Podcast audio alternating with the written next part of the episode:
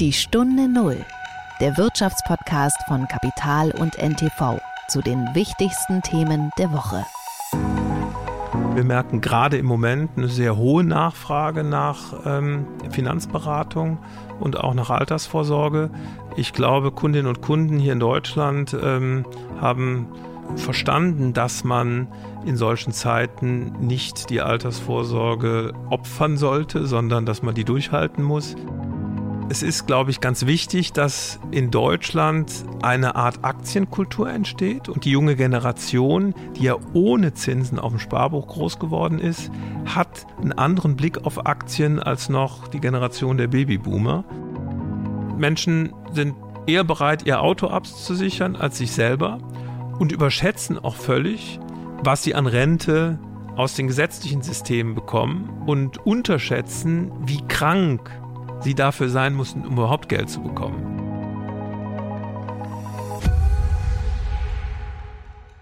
Es ist Freitag, der 5. Mai und ich darf Sie wieder herzlich willkommen heißen bei einer neuen Folge der Stunde Null. Mein Name ist Nils Kreimeier und ich bin Redakteur des Wirtschaftsmagazins Kapital. Ich äh, darf in dieser Woche meinen Kollegen Yannick Tiller aus der Kapitalredaktion begrüßen. Hallo Yannick. Hallo Nils.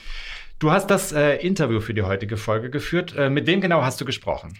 Genau, Nils. Ich habe mich in der vergangenen Woche mit Jörg Arnold in Hannover getroffen. Jörg Arnold ist Chef des Versicherers Swiss Life Deutschland, also einem der größten Lebensversicherer in Deutschland mit insgesamt rund 1,6 Millionen Kunden. Und da geht es dann wahrscheinlich so ein bisschen um das ganze Thema Altersvorsorge und äh, wie wir in der Zukunft auch noch halbwegs unsere Lebensstandard aufrechterhalten können. Ganz genau. Also das war so der Anlass des Gesprächs. Aber natürlich, wenn ich Jörg Arnold schon vor dem Mikrofon sitzen habe, dann ja, frage ich ihn natürlich auch zu der Konjunktur und den allgemeinen ähm, Umständen, die gerade auf die Lebensversicherer und die ähm, gesamte Versicherungsbranche einprasseln. Das war die Woche. Bevor wir aber zu diesem Gespräch kommen, äh, wollen wir uns ein bisschen mit den Ereignissen in dieser Woche auseinandersetzen. Und da ist ja tatsächlich einiges los. Wir merken, dass äh, an den Märkten eine gewisse Nervosität eingesetzt hat, auch wenn man an die Börsen guckt. Da geht es mal eine Woche oder ein paar Tage rauf, mal ein paar Tage deutlich runter. Und das hat natürlich auch mit der Aktivität der Noten- und Zentralbanken zu tun. Die amerikanische Notenbank Fed hat den Leitzins äh, in dieser Woche erneut deutlich angehoben und die Spanne liegt jetzt äh, in den USA so zwischen 5 und 5,2 Prozent. Das ist ein Wert, der wäre tatsächlich, ich glaube, vor einem Jahr völlig unvorstellbar gewesen, wo wir noch von viel niedrigeren Werten gesprochen haben. Äh, Yannick, du sprichst ja auch als Kapitalredakteur sehr viel, sagen wir mal so, mit den großen Propheten und Denkern der Märkte. Und jetzt, ich glaube, in den letzten Tagen hast du auch mit diesem Crash-Guru äh, Nuriel Rubini gesprochen. Äh, was ist denn da so die gängige äh, Ansicht äh, darüber, was da gerade geschieht? Ja, Nils, tatsächlich habe ich zuletzt mit Nuria Rubini darüber gesprochen. Nuria Rubini sieht sich ja als Dr. Doom, wie er immer genannt wird, ähm, so ein bisschen in der Aufgabe, so die Menschen vor den Risiken zu warnen, die die globale Wirtschaft bedrohen. Ähm, ja, er sieht natürlich eine, dann entsprechend auch ein Risiko darin, wenn die Zinsen so schnell steigen, weil das den Finanzmarkt in Turbulenzen bringen kann. Andererseits sieht er die Notenbanken auch zu diesem Schritt gezwungen, oder zu diesen Schritten, muss man ja sagen, um letztlich die Inflation in den Griff zu kriegen. Rubini sagt, dass wir die Inflation nicht eine ohne Rezession, äh, nicht ohne eine Rezession in den Griff bekommen. Oder in anderen Worten, es braucht sogar eine Rezession, um die Inflation zu brechen. Und ja, diese Rezession könnte dann aus den steigenden Zinsen folgen, denn die, äh, denn die Kreditkosten, ähm, die ja durch steigende Zinsen ähm, quasi ausgelöst werden, die treffen die Wirtschaft und zwar mit voller Wucht. Okay, das klingt alles nicht so gut. Auf der anderen Seite muss man ja auch ein bisschen sagen, dass äh, Rubini, glaube ich, äh, so ein bisschen ist wie, wie die Uhr, die äh, zweimal am Tag die richtige Zeit äh, ansagt. Ich glaube, also seit ich denken kann, hat Rubini eigentlich immer äh, die große Krise vorhergesagt und wir haben ja eigentlich mit, sagen wir mal, Unterbrechungen in den letzten 20 Jahren sind wir dann doch halbwegs äh, gut gefahren, äh, was, was die Märkte angeht. Aber interessant auf jeden Fall. Also, äh, und äh, es äh, zeigt auch so ein bisschen, dass diese Rezessionsangst, die uns ja auch durch das vergangene Jahr begleitet hat, noch nicht so wirklich vorbei ist und, äh, und wir eventuell auch länger damit leben müssen. Und das sieht man ja auch so ein bisschen an den, an den Banken, die in den USA äh, in die Knie gegangen sind. Und auch diese Geschichte ist ja noch nicht so ganz beendet. Die Stunde Null. Das Gespräch. So, jetzt kommen wir mal zum Konkreten, nämlich äh, nicht zu den großen Zentralbanken und den, den äh, großen Geldthemen, sondern zu dem, was das tatsächlich für die einzelnen Verbraucher bedeutet. Denn sowas schlägt sich ja dann letzten Endes auch die, auch die Perspektiven für äh, Geldanlage und für Altersvorsorge äh, nieder. Janik, äh, erstmal, du bist ja deutlich jünger als ich. Wir wollen das ja jetzt nicht genauer ausführen, wie groß der Abstand ist, aber äh, trotzdem, es besteht ein Altersabstand zwischen uns beiden. Und ich frage mich, äh, ist Altersvorsorge für dich ein Thema? Also beschäftigst du dich, du dich damit? Hm, selbstverständlich habe ich das Thema Altersvorsorge für mich persönlich schon auf dem Schirm, was aber auch so ein bisschen daran liegen könnte, dass ich mich beruflich viel mit dem Thema Finanzen beschäftigen muss oder darf, wie man es nimmt. Früher hat man ja mal gesagt, dass das Thema Altersvorsorge eigentlich nicht vor 30 ansteht. Ja, ähm, also ich habe mich damit nicht beschäftigt in dem Alter. Genau, also man merkt es auch im privaten Umfeld. Das ist nicht bei jedem auf dem Schirm, aber es ist zumindest so, dass viele ähm, einen ETF-Sparplan haben oder auch sogar in Einzelaktien investieren. Und genauso handhabe ich das auch. Also ich stecke jeden Monat eine fixe Summe in mehrere ETFs. Und ich habe aber auch schon seit vielen Jahren äh, eine formgebundene Lebensversicherung. Also da bin ich vielleicht noch ein bisschen weiter als andere. Ähm, aber also ich merke es in meinem privaten Umfeld, dass viele, viele, viele ähm, ja einen Sparplan haben einfach.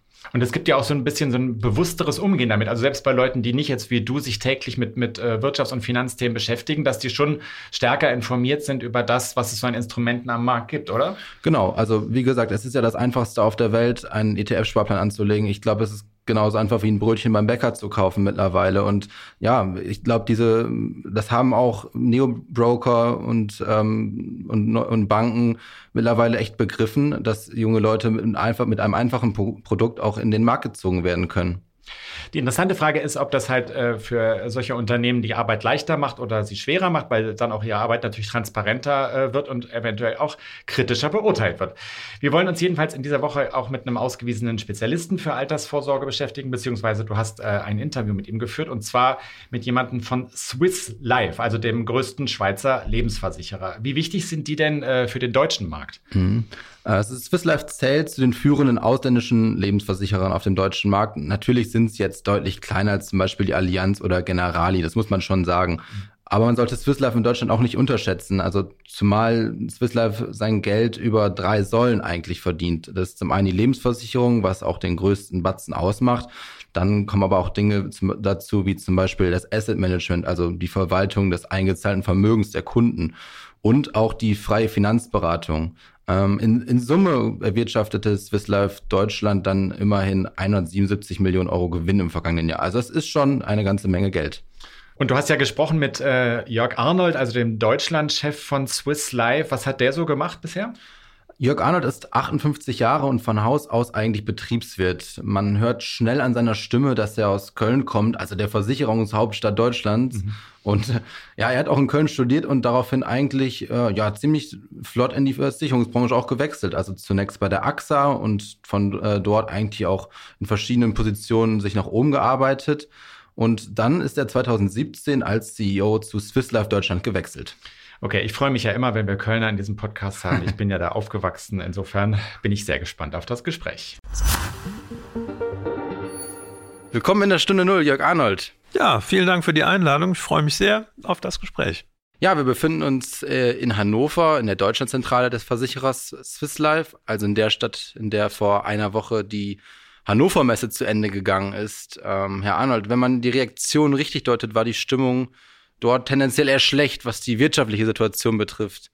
Wie blicken Sie aktuell auf die Konjunktur und die Lage in Deutschland? Ja, wir blicken eigentlich mittlerweile wieder eher etwas optimistischer in die Zukunft. Also unsere aktuelle Prognose, ähm, ausgestellt durch unseren Chefökonom, ähm, liegt jetzt bei 0,3 Prozent Wachstum fürs Bruttoinlandsprodukt und ähm, das ähm, sieht dann also nicht mehr danach aus, dass wir jetzt hier in eine harte Rezession reingehen.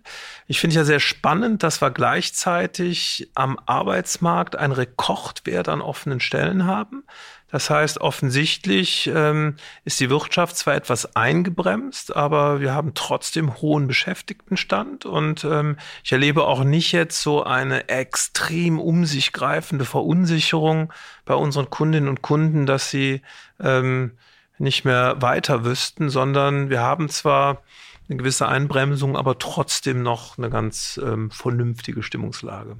Ihre vernünftige Stimmungslage kann ich ganz gut nachvollziehen, wenn ich auf Ihre Zahlen gucke und auch auf die Ihrer Konkurrenz. Also die Branche der Versicherer scheint sich ja eigentlich ganz gut ja, zum, äh, zu schlagen in der aktuellen Krise und in den multiplen Krisen, die wir eigentlich in den vergangenen Monaten und vergangenen Jahr hatten. Also ich habe mir die Zahlen der Allianz angeschaut, die hat für 2022 einen Rekordgewinn vermeldet. Bei Zurich sieht es ähnlich aus. Bei Swiss Life gab es auf Gruppenebene jedenfalls einen Rekordumsatz von 1,8 Milliarden Euro. Und da fragt man sich ja doch, warum sind Versicherer so wetterfest?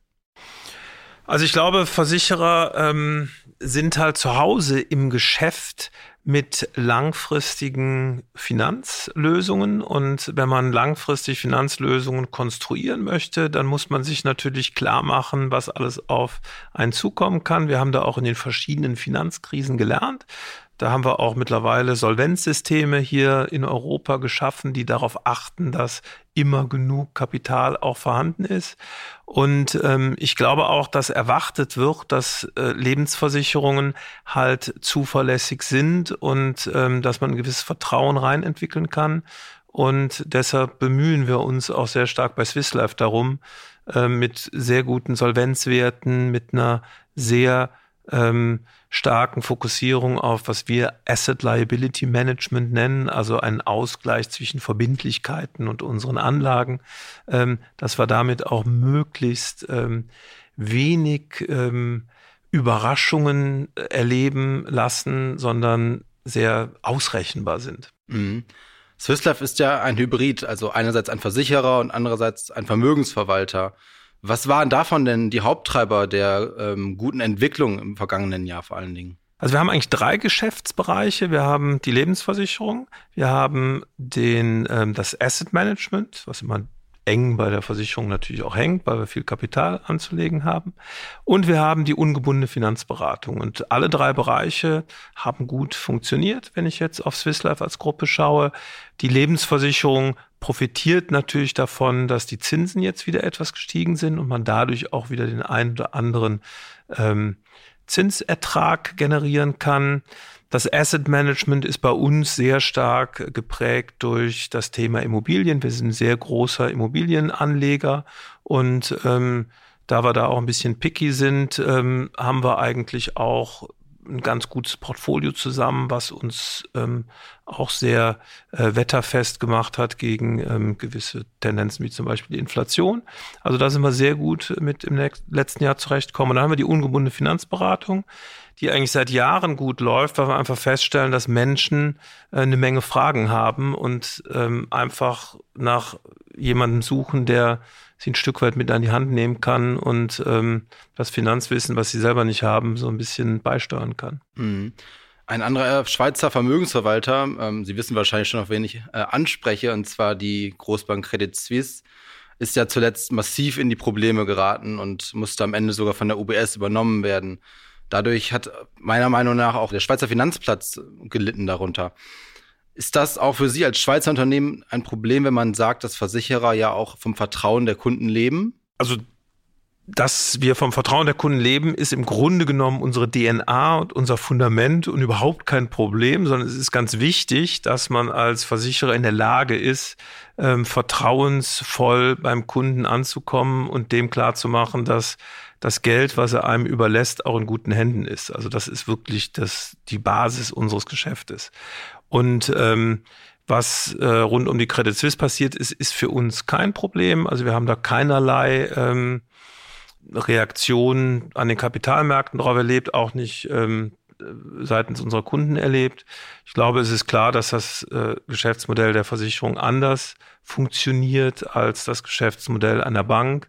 Ähm, Credit Suisse ist ja auch nicht über ihre Kerngeschäftsaktivitäten in Schwierigkeiten geraten, sondern über Investments, die ähm, nicht einfach waren. Und insofern sind das zwei getrennte Welten und wir waren davon jetzt nicht betroffen. Mhm. Aber ein Problem, das viele Banken ja gerade haben, ist die sogenannte Fristentransformation. Also Sie haben es ja gerade auch schon mal so ein bisschen angesprochen. Ähm, die Banken haben ihre Kundeneinlagen in langlaufende Anleihen gesteckt, die ja durch ihre durch die gestiegenen Zinsen aber einen Wert verloren haben. Wie ist das bei Ihnen als Versicherer? Ist das dort ähnlich? Ist das vergleichbar oder kann man davon irgendwie, da kann man diese beiden Sachen nicht vergleichen? Also bei uns ist das auch wieder Teil des Geschäftsmodells, dass wir schon auch über die ganze Regulierung, über die ganze Beaufsichtigung permanent nachweisen müssen, dass unsere Verbindlichkeiten und unsere Assets im Einklang sind. Wir nennen das gematcht. Dass wir also genau wissen, wie werden unsere Assets frei, wie liquidierbar sind die, wann laufen die aus und das zusammenbringen mit dem, was wir an Verträgen laufen haben, die ja dann auch über Zeit, über Jahrzehnte ähm, entsprechend bedient werden müssen. Und dieses, ich habe es ja eben schon genannt, dieses Asset Liability Management, das ist wirklich unsere Kernkompetenz. Und da wir ja ein reinrassiger Lebensversicherer sind, wir machen ja keine Sach- oder Krankenversicherung, ist das natürlich für uns auch die ähm, Brot- und Butterdisziplin. Ne? Und ich glaube, da sind wir sehr gut unterwegs. Das zeigen unsere hohen Solvenzzahlen. Und das zeigt aber auch die Stabilität, die wir bei der Ergebnisentwicklung ähm, haben. Mhm. Sie haben gerade schon gesagt, dass ein erheblicher Anteil Ihrer Assets in Immobilien steckt. Da gibt es ja auch aktuell so die Diskussion um Gewerbeimmobilien, dass die massiv, zumindest in den USA vor allen Dingen, an Wert verlieren. Wie reagieren Sie darauf? Wie haben Sie da den Blick? Also wir haben so gut 25 Prozent ähm, unserer Assets in Immobilien und wir haben ein sehr, sehr ähm, gut diversifiziertes Portfolio. Also wir haben Wohnimmobilien, wir haben ähm, Retail-Immobilien, wir haben Büroimmobilien, äh, wir haben Logistikimmobilien, auch äh, Gewerbeimmobilien. Wir haben, ähm, weil wir auch sehr viel natürlich in der Schweiz haben, sehr viele Verträge, die auch ähm, indiziert sind, also deshalb mit der Inflation sich auch weiterentwickeln. Und wir haben Top-Vermietungsquoten, kaum Leerstand. Also ich würde reklamieren, dass dadurch, dass wir dieses Immobilienmanagement sehr gut beherrschen und da auch keine zu großen Risiken eingehen, weil wir natürlich nicht so viel Risiko haben wollen, weil wir natürlich eine Lebensversicherung sind und äh, die Kundenverpflichtungen bedienen wollen, ähm, dass wir dadurch auch nicht solche Klumpenrisiken haben, die zu einem Problem werden können. Es kann immer mal ein einzelnes Objekt geben, aber so in der äh, Gesamtschau ähm, sind wir sehr gut unterwegs. Wir wollen ja heute auch über Sparen und Inflation reden. Äh, das Problem ist, dass beides ja so ein bisschen gegeneinander läuft. Steigt die Inflation, können die Leute einfach naturgemäß weniger zur Seite legen. Ähm, ist das auch so, dass, ja, merken Sie das, dass Kunden bei Ihnen ein bisschen zurückhaltender werden oder lassen die einfach ihre Verträge weiterlaufen? Also Einmal merken wir nicht, dass Kunden zurückhaltender werden. Ganz im Gegenteil, wir merken gerade im Moment eine sehr hohe Nachfrage nach ähm, Finanzberatung und auch nach Altersvorsorge. Ich glaube, Kundinnen und Kunden hier in Deutschland ähm, haben verstanden, dass man in solchen Zeiten nicht die Altersvorsorge opfern sollte, sondern dass man die durchhalten muss. Ähm, und es ist ja so, ich hatte ja angesprochen, dass der Arbeitsmarkt eigentlich super robust ist, wir auch ja Lohnsteigerungen haben. Wir erleben da Menschen, die sehr rational rangehen und die durchaus auch ähm, bereit sind, sich klar zu machen, wie ihre finanzielle Lage ist und dann auch die entsprechenden ähm, Dinge ähm, für sich zu organisieren. Mhm. Eigentlich ist die Inflation im zweiten Schritt ja auch gut für Sparer, wenn man mal sieht, dass die EZB oder auch die Fed die Zinsen angehoben haben. Das führt ja dazu, dass das Ersparte auf dem Konto wieder weiter verzinst wird. Sie haben trotzdem im Jahresbericht geschrieben, dass die Inflation ein großes Problem sei. Warum? Also es ist ja so, die Zinsen sind gestiegen, aber die Inflation ist stärker gestiegen. Also der Realzins ist im Grunde genommen zurückgegangen. Also ich kann mich jetzt nicht ähm, darauf ähm, ausruhen, dass ich sage, es gibt jetzt auf dem Sparbuch wieder einen Zins, weil wenn die Inflation weiter auf dem Niveau bleibt und der Zins auf dem Sparbuch deutlich tiefer bleibt, dann habe ich ein immer größeres Problem. Das war aber vorher ja auch so. Das war vorher auch so, deshalb erleben wir seit Jahren eine Hinwendung Richtung Aktien und auch Immobilien. Das waren ja die Assetklassen, die in den letzten Jahren sehr gut sich entwickelt haben. Und ich glaube, ähm, wir haben ja sehr viel auch mit ähm, jungen Kundinnen und Kunden zu tun. 80 Prozent unseres Neugeschäftes kommt aus dem Umfeld der Millennials. Und ähm, gerade junge Menschen haben sehr gut verstanden, kann man auch in Befragungen übrigens ähm, ablesen, die wir immer wieder durchführen, dass man Aktien braucht, um eine gute Altersvorsorge aufzubauen, weil Sachwerte halt einen sehr guten Inflationsschutz darstellen. Sie sprechen es an mit den jungen Menschen. Es scheint so, dass da eine Art Generation Sparplan heranwächst. Zumindest sagt man das immer so. Ist das für Sie als Versicherer oder als ähm, freie Finanzberatung ein Problem, dass junge Leute ihr Geld selbst in die Hand nehmen und dann zu Brokern wie Scalable Capital oder Trade Republic gehen und dann einfach jeden Monat Summe X in einen ETF investieren und nicht mehr zu Ihnen gehen? Also ich kann jetzt aus unserer Entwicklung überhaupt nicht feststellen, dass Menschen nicht mehr zu uns kommen, aber ähm, es ist, glaube ich, ganz wichtig, dass in Deutschland eine Art Aktienkultur entsteht und die junge Generation, die ja ohne Zinsen auf dem Sparbuch groß geworden ist, hat einen anderen Blick auf Aktien als noch die Generation der Babyboomer. Und ähm, wir sehen halt eine hohe Bereitschaft, ähm, Aktien auch zum Teil der Altersvorsorge zu machen. Wenn Sie die Neobroker ansprechen, dann müssen wir immer unterscheiden, was ist kurzfristiger Anlagehorizont und was langfristiger Anlagehorizont. Aus unseren Befragungen wissen wir, die Menschen oder die jungen Menschen tun sich leichter, mit kurzfristiger Anlagen zu tätigen, tun sich aber nach wie vor sehr schwer, langfristige Altersvorsorgeentscheidungen zu treffen. Und deshalb ähm, ist das ein oder andere, was hier im kurzfristigen Bereich passiert, überhaupt kein Widerspruch dazu, dass die Menschen dann auch, wenn sie sich mal über einen Finanzplan klar machen, wo sie hinwollen, dann auch eher in Altersvorsorge äh, Produkte ähm, hereingehen. Und wie immer im Leben, ein guter Mix ist wichtig. Und ähm, ich finde, wenn man äh, Sparpläne hat, auf der anderen Seite Altersvorsorge, ganz wichtig auch die Arbeitskraftabsicherung und das vernünftig miteinander kombiniert, dann kommt man eigentlich auch ganz gut zurecht. Mhm. Mit welchen Wünschen treten denn diese jungen Menschen an Sie heran? Also was für Wünsche haben die an die Produkte von Ihnen? Also was wir vor allen Dingen feststellen, ist, dass es eine hohe Nachfrage nach fondgebundenen ähm, Rentenversicherungen gibt. Also man möchte gerne eine Rentenversicherung mit einem ETF ähm, verbinden. Also gerade die jungen Menschen ähm, kennen ETFs aus nächster Nähe, während das für die Babyboomer oft noch irgendwie so ein bisschen obskur war. Dass man da so einen Index kaufen kann, ist das für jemand, der jünger ist, völlig normal. Und insofern ähm, haben wir einfach hier eine Verbindung. Auf der einen Seite die Anlage in ETFs, auf der anderen Seite auch die Möglichkeit einer Rentenversicherung, die ja auch die Verrentungsoption bietet, die aber auch steuerlich äh, spannend ist und auch was ähm, den Wechsel äh, zwischen ähm, Fonds anbelangt, ähm, günstiger daherkommt als ein normaler Sparplan. Und diese Vorteile werden dann einfach ähm, genommen. Kann man denn grob sagen, für wen sich welches Produkt am besten lohnt?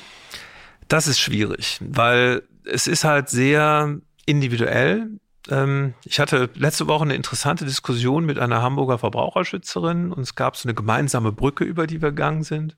Traditionell beäugen sich ja die beiden Lager durchaus auch mal kritisch. Und diese Brücke ist, jeder Mensch braucht eine individuelle Einschätzung seiner finanziellen Lage weil es ist ja sehr stark davon abhängig, was habe ich schon, was beziehe ich für ein Einkommen, was ist meine Einkommenserwartung, kriege ich Transferleistungen durch die Eltern, Großeltern von irgendwoher, die mein Vermögen mehren. Ähm, und nur wenn man das alles mal sich klar macht, dann kommt man im Grunde genommen auch ähm, zu einer guten Produktauswahl. Es gibt kein One-Size-Fits-All. Dazu leben die Menschen viel zu selbstbestimmt. Und wenn wir ihnen helfen wollen, in dieser Selbstbestimmung zu bleiben, dann müssen wir auch auf ihre Lebenssituation was finden, was zu ihnen passt. Deshalb machen wir übrigens äh, fast 240.000 Finanzpläne pro Jahr für unsere Kundinnen und Kunden, weil wir eben da individuell festhalten, ähm, was für sie gut sein könnte. Mittlerweile wird jungen Menschen, zumindest ist mein Eindruck, zunehmend geraten, nicht mehr in klassische Rentenprodukte wie Rürup oder Riester zu investieren. Würden Sie da auch zustimmen oder halten Sie das weiterhin für mitunter teilweise sinnvoll? Also ich glaube, die sogenannte Rürup oder Basisrente ist weiter ein sehr interessantes Produkt. Das ist ja ein reines Verrentungsprodukt, ähm, steuerlich ähm, gefördert. Da sehen wir eine ähm, sehr große Nachfrage nach. Die ist ähm, eher, hat eher zugenommen in den letzten Jahren als abgenommen. Ähm, die Riester-Rente ist ähm, dringend reformbedürftig. Das ist ja eine Rente, die eine ähm, Garantie der eingezahlten Beiträge unterstellt, die in der heutigen Rechenlogik eines Lebensversicherers kaum mehr darstellbar ist. Deshalb bemühen sich oder die Branche seit langem ähm, die Politik dazu zu bringen, hier Reformen durchzuführen. Es gibt auch zahlreiche Vorschläge dazu. Zum Beispiel? Dass man ähm, bestimmte Zulagensysteme vereinfachen könnte, dass man mal über die Kosten guckt, wo man die ein Stück weit runternehmen könnte, dass man in der Anlagekategorie ähm, zu einheitlichen ähm, Systemen kommt, dass man auf jeden Fall die Bruttobeitragsgarantie rausnimmt, damit man auch mehr Geld in ähm, etwas Risiko ähm, offenere Anlagen reinbekommt. Also Vorschläge gibt's reichlich. Und wenn diese Reformen denn mal kommen würde, ich halte das Riester-Produkt weiter eigentlich für ein ganz gutes ähm, Gefäß. Ich meine, man muss sehen, wir haben 16,5 Millionen Menschen in Deutschland, die sich mal für eine solche freiwillige Absicherung entschieden haben. Das finde ich ist bei 80 Millionen Menschen, die insgesamt in Deutschland leben, eine sehr, sehr stolze Zahl. Also so ein bisschen haben wir es so auch mit einem Kaputtreden da zu tun, ohne allerdings was Neues zu schaffen. Und ähm, ich finde es eigentlich eher wichtig, die Menschen darin zu bestärken, was für ihre eigene Altersvorsorge zu tun, weil der Staat kann nicht immer für alles gerade stehen, sondern muss sich auch darauf verlassen, dass äh, die Menschen selber ähm, für ihre finanzielle Absicherung sorgen. Bei welchen Produkten lohnt es sich denn dann, in, bei den speziellen Fällen, die Sie gerade angesprochen haben, eine persönliche Beratung halt auch zu nehmen? Oder äh, in welchen Fällen kann man das auch selbst alles in die Hand nehmen? Das ist eine Frage des Finanzwissens. Und ähm, wenn Sie, wir haben so eine große Generationenstudie, die wir alle zwei Jahre machen, und dann stellen wir auch die Frage, ähm, ob man sich zutraut, eine Lebensversicherung, eine Alterskraftabsicherung auch ähm, online selber abzuschließen. Und dann sagen über 80 Prozent der Menschen, ähm, nein, das traue ich mir nicht zu. Warum? Weil es natürlich eine langfristige Entscheidung ist und ähm, wir uns halt erst klar machen müssen, was sind unsere finanziellen Rahmenbedingungen, wie könnten die sich entwickeln und worauf muss denn das Produkt, was ich da abschließe, passen. Also ich tue mich leichter damit zu sagen, ich habe jetzt hier 5000 Euro und die lege ich jetzt mal in ein paar Aktien an oder in ETF an, als zu sagen, ja, wie entwickelt sich das denn über die Jahre? Was wäre denn, wenn ich berufsunfähig würde? Wo kriege ich denn dann Geld her? Was heißt überhaupt Berufsunfähigkeit? Ähm, also diese, diese schwierigen Fragen, da schrecken viele vor zurück. Und ähm, deshalb, solange das Finanzwissen eingeschränkt ist, braucht es das, was diese Verbraucherschützerin als eine gute Einschätzung der eigenen finanziellen Lage ähm, ansprach. Und ähm, wie gesagt, wir, das ist unser täglich Brot, unser Business, dass wir halt diese finanzielle Einschätzung vornehmen. Und erst wenn man das gemacht hat, sollte man rankommen an die Frage, und welches Produkt passt dann für dich. Das ist ein echt nachgelagerter Schritt, nachdem er mal Kassensturz gemacht hat. Die erste Frage, die sich wahrscheinlich viele stellen, ist, welche Versicherung brauche ich überhaupt? Das ist, glaube ich, die klassische Frage, die man äh, ein Chef eines Versicherers stellt. Ähm, welche Versicherung braucht man denn? Ja, und da ist die Antwort die ähnliche, die ich schon gegeben habe, nämlich das sehr individuell ähm, unterschiedlich. Was klar ist, dass man was für die Altersvorsorge tun muss. Je mehr man ähm, schon hat, umso weniger muss man tun, da die meisten Menschen aber nicht so viel haben oder nicht genug haben, müssen sie halt eine Menge tun. Was uns extrem wichtig ist, ist dieses Thema Arbeitskraftabsicherung, weil es viel zu oft noch als Luxusprodukt. Das heißt Berufsunfähigkeitsversicherung. Berufsunfähigkeit, genau, oder eine Grundfähigkeitsversicherung, weil also Menschen sind eher bereit, ihr Auto abzusichern als sich selber und überschätzen auch völlig, was sie an Rente aus den gesetzlichen Systemen bekommen und unterschätzen, wie krank sie dafür sein mussten, um überhaupt Geld zu bekommen. Und ähm, deshalb ist, glaube ich, ein vernünftiges Auseinandersetzen mit der eigenen Gesundheit ähm, und auch dann mit der Frage, wie kann ich diesen Gesundheitszustand zu welchem Preis absichern, ganz wichtig. 25 Prozent aller Menschen werden berufsunfähig. Wir haben extremen Anstieg bei den äh, Berufsunfähigkeiten aus psychischen Erkrankungen.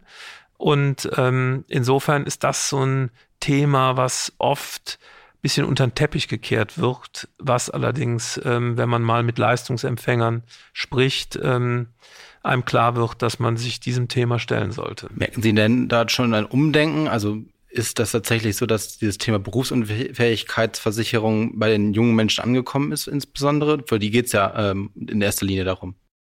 Also ich glaube, das kommt nur dann an, wenn Ihnen das jemand erklärt. Also es wachen wenig Menschen in Deutschland morgens auf und sagen, heute kümmere ich mich mal um meine Berufsunfähigkeitsabsicherung. Ähm, wenn da nicht jemand ist, der einfach mal einem in diese Welt der potenziellen Berufsunfähigkeit reinblicken lässt, dann ähm, ist das eher so ein Thema, von dem man vielleicht mal gehört hat und was man eher so von Wochenende zu Wochenende, von Monat zu Monat vor sich herschiebt, ne? wo man sagt, ja, kann ich mich mal drum kümmern oder mir passiert ja schon nichts. Und wahrscheinlich wird es ja auch sehr teuer sein. Dass es auch tolle Produkte gibt, die eher günstige Beiträge haben, weil sie dann auch Ausschnitte absichern. Ähm, das erschließt sich einem nur, wenn man mit einem Fachmann mal redet. Ne? Also insofern finde ich, ist das ein Thema, was viel mehr Aufmerksamkeit braucht. Ja, vielen Dank fürs Gespräch, Jörg Arnold. Und hoffen wir mal, dass es in diesem Jahr genauso gut für Sie läuft. Herr Tiller, vielen Dank. Ja, jetzt bin ich natürlich so ein bisschen ins Nachdenken gekommen, äh, was die Geldanlage angeht. Äh, wir haben ja alle so unsere verschiedenen Säulen, auf denen wir das aufbauen. Und man fragt sich immer, hat man da schon genug getan? Äh, das geht Ihnen, liebe Zuhörer und Zuhörer, vielleicht auch so. Äh, ich hoffe, Ihnen hat das Gespräch gefallen und ich würde mich freuen, wenn ich Sie auch in der kommenden Woche wieder begrüßen dürfte. Dir, Yannick, auch vielen Dank, dass du heute mit dabei gewesen bist. Gerne, Nils. Alles Gute und tschüss. Die Stunde Null, der Wirtschaftspodcast von Kapital und NTV zu den wichtigsten Themen der Woche.